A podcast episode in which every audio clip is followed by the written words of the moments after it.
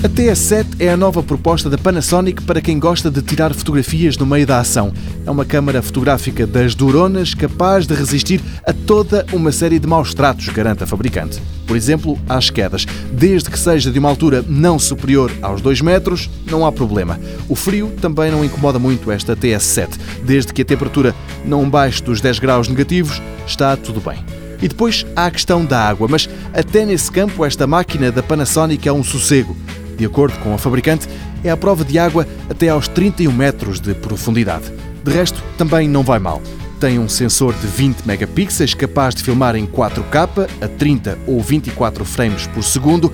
Inclui ainda um ecrã, mas para quem prefere encostar o olho à máquina para encontrar o tal enquadramento perfeito, a TS7 tem um pequeno visor, uma característica nada habitual nas câmaras de ação. A lente permite fazer um zoom ótico de 4,6 vezes, tem Wi-Fi e vai estar à venda em breve. O preço recomendado na América ronda o equivalente aos 400 euros.